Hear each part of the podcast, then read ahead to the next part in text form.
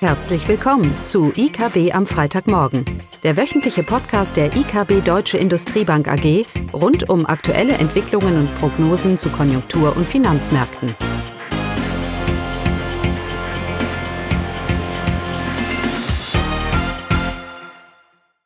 Willkommen zu IKB am Freitagmorgen, heute mit Klaus Bauknecht und mir Eugenia Wiebe.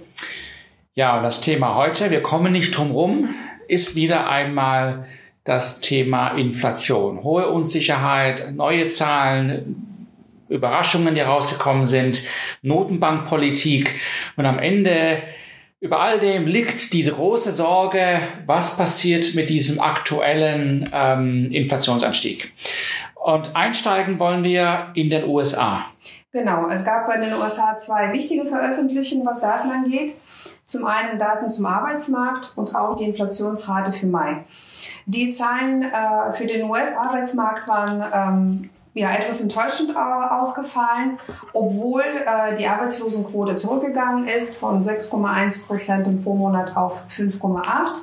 Es wurden insgesamt 560.000 mehr Stellen aufgebaut, jedoch wurde etwas mehr erwartet. Ja, die Inflationsrate dagegen überraschte deutlich nach oben. Äh, diese ist um 5% zum Vorjahr äh, nach oben geklettert. Das ist jetzt der Höchststand seit August äh, 2008 in den USA.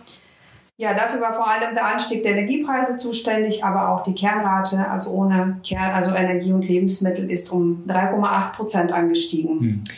Was ich interessant finde, ist, dass äh, schon die letzten Monate haben wir die Situation, dass die Inflation nach oben überrascht. Erwartungen werden angepasst aber sie reichen nicht aus, denn im nächsten Monat überrascht die Inflation wieder nach oben. Wir hatten ja die Inflation in den USA von 4% und dementsprechend wurden Erwartungen nach oben angepasst, aber die Inflationszahl, die heute rausgekommen ist, hat auch diese Erwartungen deutlich über, übertroffen. Ja?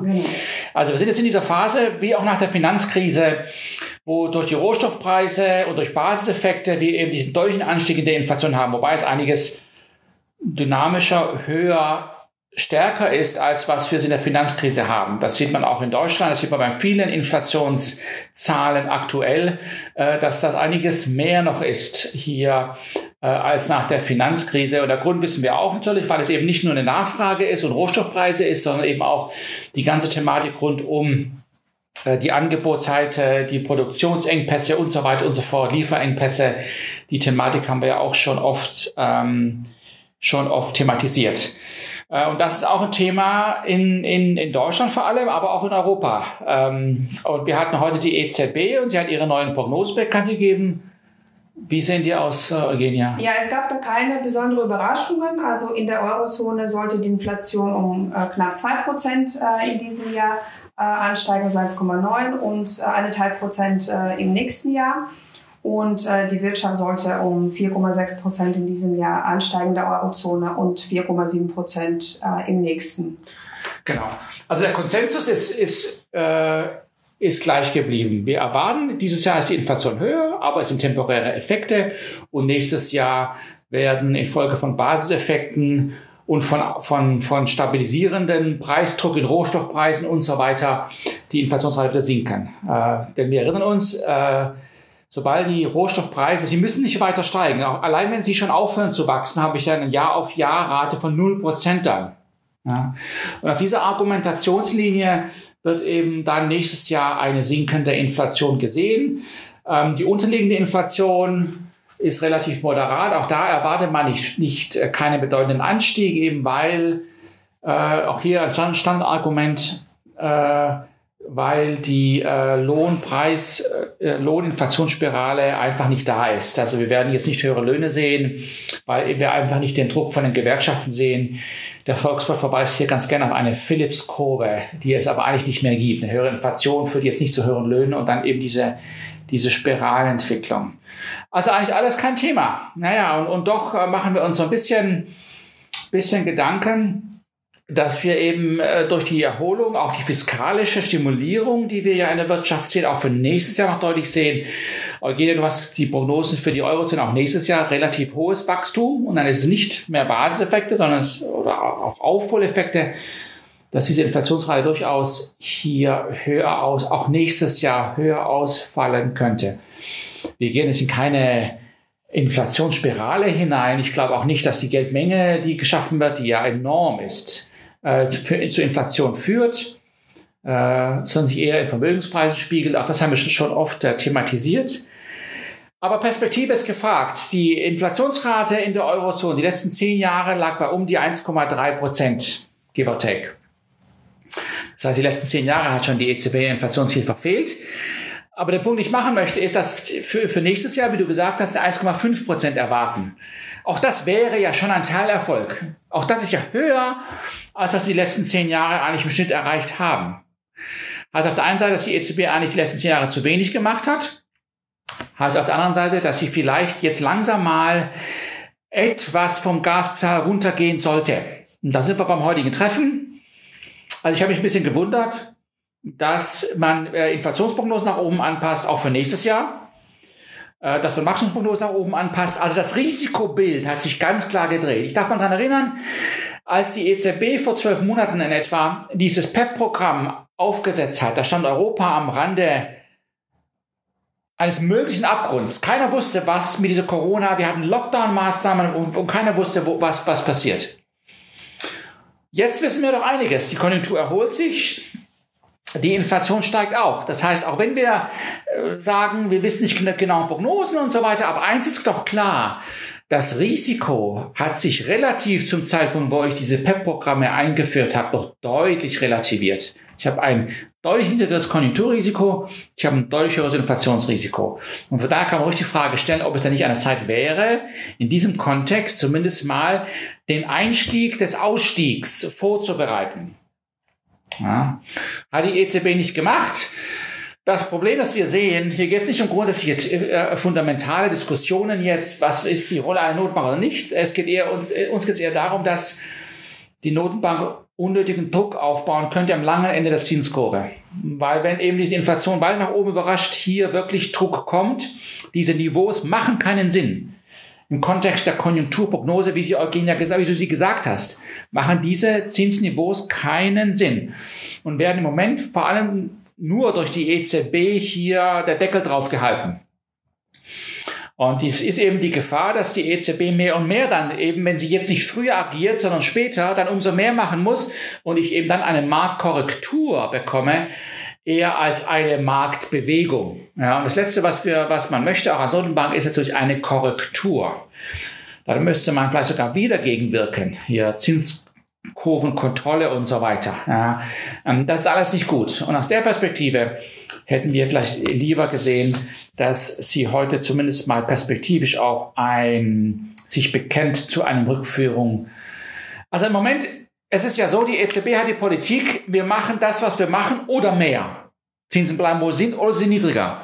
Das PEP-Programm ist da, aber wenn, es darauf ankommt, breite ich es nochmal aus. Ja, und zumindest mal dieser, dieser Bias auf noch mehr, den hätte man sicherlich heute gleich wegnehmen können. Naja.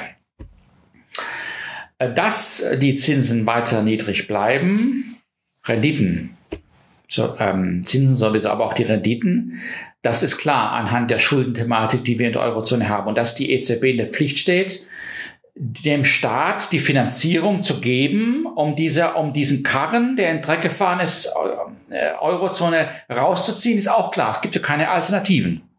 Ja. Und zu diesem Thema haben wir auch einen Kapitalmarkt-News äh, veröffentlicht diese Woche wo wir das nochmal ein bisschen beschreiben.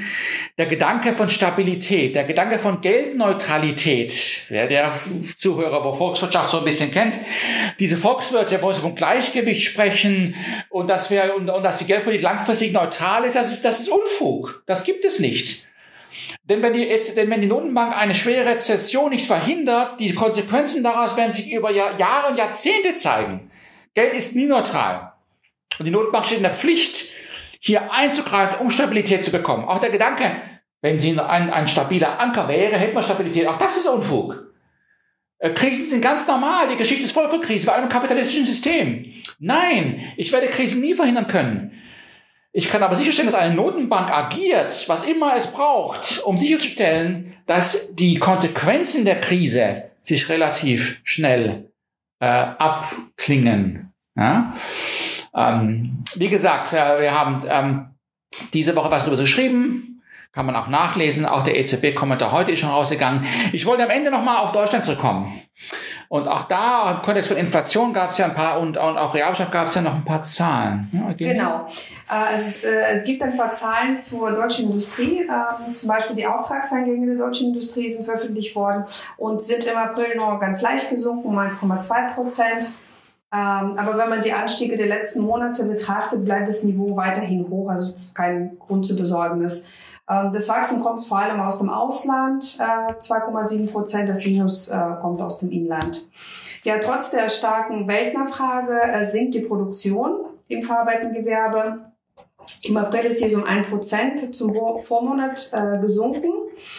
Ja, der Grund ist äh, schon oft berichtete äh, bestehende Lieferengpässe bei den Vorprodukten und Rohstoffen, die weiterhin die deutsche Produktion belasten und ja, wahrscheinlich auch noch für die nächsten Monate bestehen bleiben. Genau, und das ist, wie du sagst, richtigerweise, das ist bekannt. Und wir sehen die Konsequenzen eben in den, in den Preisen des äh, produzierenden Gewerbes, also die Producer Prices, die Erzeugerpreise. Äh, die steigen deutlich an. Äh, also ich habe selten die letzten Jahre äh, so einen starke Anstieg gesehen. das wird natürlich nicht eins zu eins weitergegeben. Ähm, das sehen wir übrigens weltweit. Wir sehen weltweit, dass Erzeugerpreise deutlich nach oben springen. Auch aus, in China hatten wir Zahlen dafür. Der Druck ist da. Der Druck ist in der Pipeline. Aus der Angebotsseite hier ist, baut sich der Inflationsdruck äh, Druck auf. Und das wird dazu führen, dass wir ähm, auch vielleicht äh, ein erhöhtes Investitionsvolumen sehen werden, weil eben werden wir sehen weltweit, äh, vor allem für natürlich für diese für diese ähm, für die Branchen, wo es ähm, diese Engpässe auch auch gibt. Also es mag nicht nur alles negativ sein, was äh, so die realwirtschaftlichen Implikationen, die sich die sich daraus ähm, daraus äh, ergeben. Aber wir vertrauen ja auf unsere Prognose für Deutschland und die liegt wo bei? Dieses Jahr bei? Äh, da sind wir bei äh, BIP bei 3,5 für dieses Jahr, nächstes Jahr 4,6. Genau. Das beruht ja nicht darauf, dass jetzt auf einmal alle Lieferengpässe aufgelöst sind, sondern es beruht eben vor allem darum, dass wir jetzt so langsam der Konsum, der Binnen, die, die, die Binnennachfrage, der private Konsum jetzt wieder langsam anläuft. Ähm, von daher, wenn es die äh, ähm, wenn das die Produktion im, im verarbeitenden Gewerbe jetzt eine Verschnaufpause einlegt, wie erwartet, ist das jetzt kein äh, Train Smash. Das wird die Prognosen nicht ändern. Wir vertrauen hier auf den privaten Konsum. Und da sind ja weiter anhand den jüngsten äh, Zahlen von Infektionen und Inzidenzwerten und so weiter, ist der Ausblick weiterhin sehr positiv, dass die Wirtschaft sich jetzt auch wirklich befreit von dem Lockdown und vor allem die Binnennachfrage in Dienstleistungsgewerbe, im Dienstleistungssektor, dass der jetzt wieder mehr und mehr durchkommt. Dann wünschen wir schönes Wochenende. Tschüss. Tschüss. Das war das wöchentliche IKB am Freitagmorgen. Sie wollen immer über neue Ausgaben informiert bleiben? Dann direkt den Podcast abonnieren. Oder besuchen Sie uns unter www.ikb-blog.de slash podcast.